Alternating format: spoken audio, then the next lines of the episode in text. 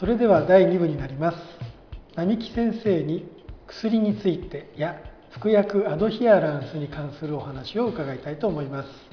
まずこのアドヒアランスという言葉ですが我々医者はみんなある程度知ってるんですが一般の方はご存じないかと思うんです。どのような言葉か教えていただけますか？そうですね。一般の方に分かりやすく言うならば、はい、先生が薬を飲みなさいと言って、うん、あの嫌だなでも飲まなきゃいけないかなっていうのが実はあのコンプライアンスって言いますね。うん、でアドヒアランスっていうのは、うん、やっぱり自分の病気を治すには先生の言う通り薬飲まなきゃいけないよね、うん、やっぱり飲,、ま、飲もうというのがアドヒアランス、はい、というのでちょっと違うんですよね。微妙な違いがある、はい、はい、あります。はい、えー、このアドヒアランスっていうのは現在の超高齢社会とこう密接な関係があるんですか？はい。あの結構ございますね。まああのお年寄りの方々はどうしてもいろんな疾患になってしまうので、はい、お薬をたくさん頂いてますよね、うん、ですけどもあの完全に全ての薬をお医者さんの言われるように飲ま飲まれてる方ってすごく少ないと思うんですよね。うん、ね。はい、でそういう患者さんに限ってですね、うん、あのお医者さんに向かって「はいちゃんと飲んでます」って言うんですよ。はい、はい、だけども飲んでない人がすごく多いと。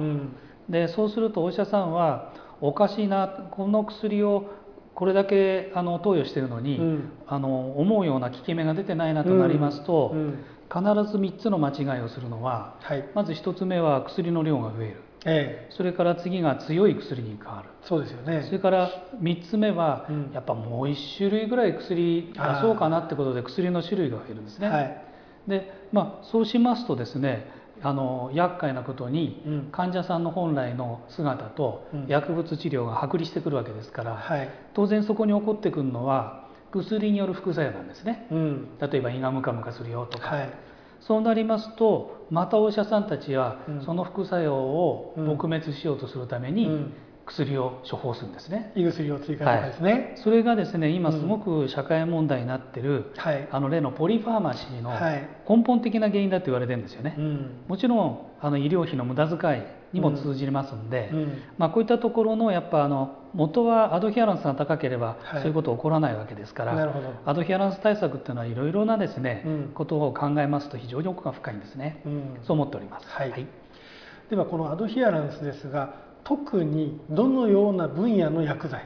ていうのは何かこうありますか？そうですね。まずあの生活習慣病の患者さんがなかなか薬を飲んでくれないということ、例えば糖尿病の患者さんっていうのは、はい、なかなか薬飲んでくれないですよね。あそうですか、はい、それで、はい、まあ、やっぱりあの理由はそれなりにあるんですけども、うん、例えば食直前に飲まなきゃならない薬があるので、はい、薬を飲んでる姿が見られるとね、うん、自分がまあ、食直前飲む薬って糖尿病ぐらいの薬ですから、うん、糖尿病だって知れちゃうのは嫌だとか言って飲まなかったりする方も多いと聞いてます、はいうん、ただ飲まないことに対してですね、うん、まあいいかと思ってる方も多いという、まあ、要はあの糖尿病気質っていうことって結構おおらかですよね、ところが糖尿病っていうのはご存知のように全ての怖い病気を弱気してしまう、はい、あの根本的なあの病気ですよね、例えば脳梗塞にしてもそうだし、えーそれから心筋梗塞にしてもそうだし、うん、そんなことを考えるとこういったところのアドヒアランスを高めることがすごく重要なんだけど、うん、なかなかできない、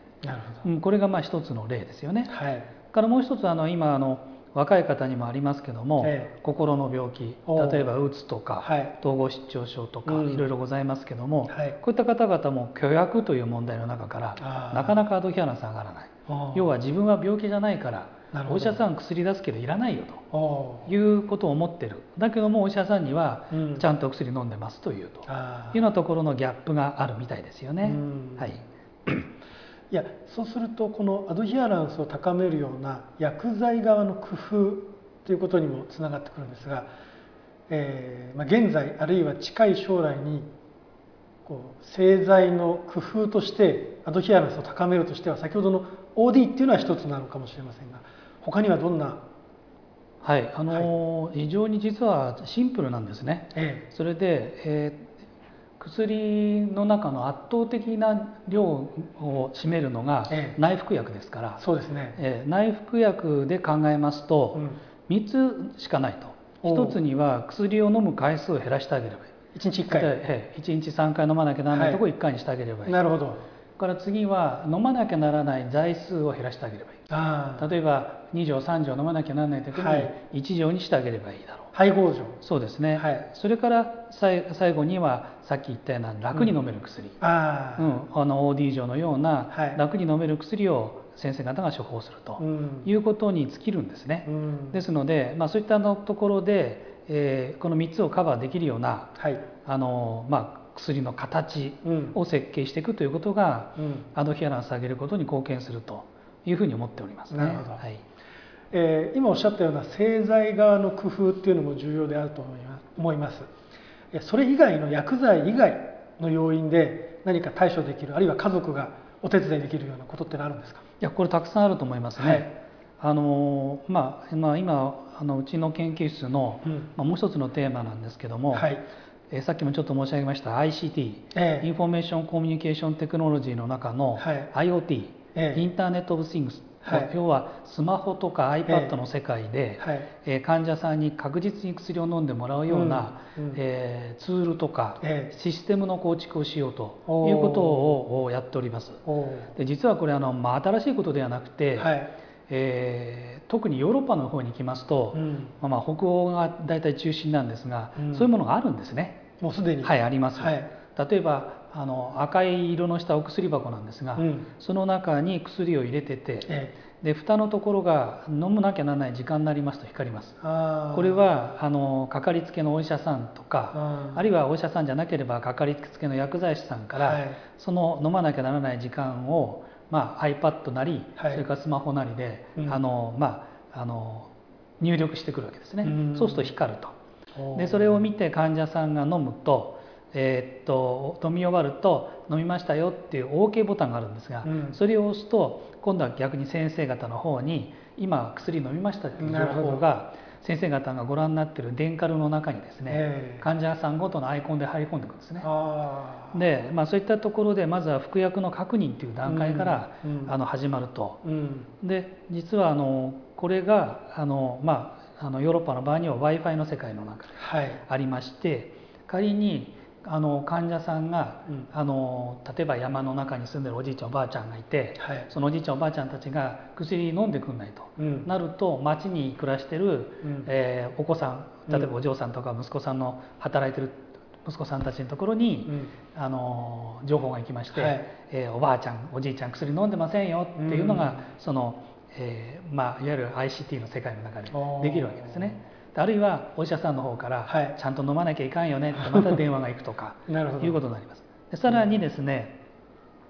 えーと、北欧の方の場合には、はい、その飲みましたっていう OK ボタンの確認がですね、うん、実はあのガバメント例えば、えー、群馬県だったら群馬県の県庁の方に全部情報が集約される、はい、そうするとどこのクリニックのどの先生にかかってる患者さんのアドヒアナンスがどれくらいであるかとか、はい、そういうようなことがあのいわゆるあのお国がチェックできる。なるほど、うん、そうしますとやっぱり拠点的にアドヒアランスを上げるのに頑張ってる先生と、うん、そうでない先生とか、うん、いろいろ明確になってきますので、うん、まああの政府と政府というか、まあ、行政としての指導も非常に効率的にできる、なるほど。で、まあ、一生懸命頑張ってるお医者さんのところにはインセンティブを落とすというようなことで、まあ、考え方はシンプルなのはちゃんと薬を飲んでくれればあのお医者さんが期待する治療効果が出るでしょう、うん、期待する治療効果が出れば、うん、余計な薬使わないで済むでしょう、うん、だったらば医療費の削減ができますよね、っていうそうそういう方程式ですよね。これがあの想像以上に大きなあのあの金銭的にね、はい、あの経済的に非常に大きなインパクトを与えてるんですね。はい、ですので我々もそういったところに入り込んでいきたいなということで、今いろいろ模索しているという段階です。はい。まあ、今のお話とちょっと関連するかもしれませんが、まあ、医師や看護師薬剤師の連携あるいは先ほどおっしゃった行政とか介護職も含めた周辺職種との連携を、まあ、今でも多職種連携という言葉で呼ばれていますがこの多職種の連携について何かコメントありますか？そうですね。あの多職種の連携っていうと例えばあの紙とかのベースであるパスってなりますよね、はいえー、ありますね。で、まあ、クリニカルパスとかいうのを作って、うん、まあ、シームレスなね、はい、あの医療のあの連携をしましょうっていうのは、ちょっと前の時代の話ですよね。ちょっと前だと、うんこれからはやっぱりやらなきゃいけないのは繰り返しになりますけども、はい、そういったような IT とか、うん、プラス AI ね、うん、をあのドッキングさせたようなツールを持ってですね、うん、あの仮に医師看護師、薬剤師あるいはその他の医療従事者の方が、あのバラバラというか遠隔にいた中でも、はい、あたかも同じテーブルについているようなあの距離感の中でそういったところの情報を共有化し、はい、そして、えー、タイムリーにあのいろいろと患者さんに対してのケアとかね、うん、そういうのがあの行われることができると。なるほど、うん、それとともにやっぱりあの、まあ、特に今いろんな災害とかいろんなことで不穏なことはありますけども、はい、やっぱあの例えば遠く離れたところにいる患者さんの安否確認にもなると、そうですね、いうことで要は物理的なまずは医師、うん、あの看護師薬剤師その他の職種の物理的な距離を縮める、うん、合わせて患者さんとお医者さんとの距離を縮めるというような意味合いの中ではこの w i f i の世界でね、はい、そういったものをあの活用するってことがあの今の時代に合ったね、うん、あの方法ではないかなというふうに考えてます。なるほど、はい。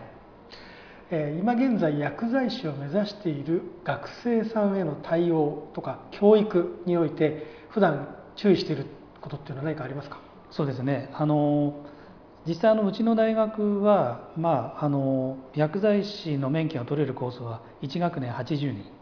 少ないです、はい、それで、まあ、そうは言ってもですね薬剤師はもちろんあの、まあ、一生懸命勉強して免許を取るんですが、うん、じゃあ薬剤師の免許を使った仕事をするかっていうと、ええ、そういう学生うちほとんどいないんですね。でまああのやっぱりあの、まあ、私学の場合ですと、はい、まあ、あのかなりのあのあの学生が薬剤師としての仕事をするんですけど、う。ちの場合にはあの行政職とか、ええ、あるいはあの製薬会社の研究所に行く人間の方が多くてあそうなんですか、はい。だだからあの目指してるんだけども、うん、あくまでもライセンスを取るというところでの目指しているという意味合いで将来この、えっと、免許を使って、うん、あの活躍しようとするのはですね、うん、やっぱあの少数グループなんですね、はい、ただそういったところの学生に対してもやっぱいろいろとあの、はい、言ってるようなことに関してはですね、うん、やっぱあのとにかくあの今医療の中でのシステムがかなりいろいろと新しくなってきてますので、うん、まあ、そういったところのシステムになかなか追いつけないといけないから、うん、そういったところに追いつけるようなそういったところをあの計算していかなきゃいけない、うん、ですのでまずはもちろん日本の中も見見なきゃいけないけども、はい外国の方の方に目視野を向けてあの海外においてねどういうことやってるのかと、そうすると逆に外を見ると、日本の医療システムってこんなに素晴らしいんだなってことも分かるだろうと。ただこのシステムを維持するためにはどういったところが、はい、あの必要なのかと、うん、いうことも出てくるだろうし、うん、あるいは海外の優れた医療システムもあの目の当たりに見ることができるだろうと。なるほど。うん、でまああの薬剤師の国家試験の話をしますと、はい、実はあの新モデルコアカリキュラムというのがあの動いておりまして、ええ、実は今度の6年生を最後にして、うん、次のだから6年生要は今の5年生からですね、はい、あの新国家試験対策になるんですね。そうしますとあの6年生に4年生から6年生になった時にかなり変わって、はいね、また今度変わるんですね。というようなことで、まあ、薬剤師を取り巻く環境がですね、うん、もう本当にあの日進月歩のようにあの変化していることは事実ですね。だからこの変遷を評価できるのは、はい、もうちょっと後に行ってからじゃないかなと思ってるんですよね。うん、そうですよね、まあ、そういったところのあのいわゆるあの評価っていうのをですね、うん、ちゃんと見つめた上の中でのえ教育へのフィードバックっていうのがね、これからちゃんと必要になってくるのかなというふうに思ってますね。はい、その学生の力海外留学みたいなものも割と行く人が多いんですか？はい、あの行かせてますね。逆に。はい。あのまあ例えばあの短期のね研修にしてもそうですし、うん、それから個人的にお願いする時もあります。はい、そうですでそれからあとあの学会っていうようなことの形で行って、そこで研修をさせるというようなこともありまして。はいえー、ちなみに今年もですね、えー、と6人、うん。えー、もうあの外国に短期ですけど行かせてますね。はい、えー、それでは最後に、はい、えー、市中の薬局にお勤めの現役薬剤師さんあるいは、えー、市中で活躍しているかかりつけ医の先生へのメッセージがありましたらお願いします。はい、あのなんかあの、うんと、現場にいる薬剤師さんとか、はい、それから認証でご活躍されているお医者様方にですねあの私の方からメッセージお出しするのもおこがましいんですけどね。ただあの、まあ、薬を作っている、まあ、考えているものとしてですね、はい、ちょっとお願いしたいのは、うん、まあ、薬剤師さん私がやってるあの学問のことを製剤学って言うんですね。製剤学ってみんな嫌いなんですよ。というのはあの実はこれの中身がほとんど数学と物理科学の世界なんですね。はい、でそうしますと薬剤師さんあんまり好きじゃないし多分お医者さんも数学好きな人はあんまりいないんですよ、ね。で そんなようなもんでですね、はい、なかなかあのご理解いただけないフィールドかもしれないんですが、うん、ただですねあの数学だからの世界だから関係ないじゃなくて、うん、実はすごく密接に関係あるんですよ。薬の形を作りますので、はい、結局は患者さんと薬の接点のうん、あの仕事なんですね、うん、でございますので、はい、ぜひこの製剤学っていうんですけども、うん、薬を作る薬の形を作る、このお仕事に関してですね、はい、あのまああのちょっとでもいいですから、あのご理解いただけたらね、いいなと思ってます。なるほど。はい、大変貴重なお話をありがとうございました。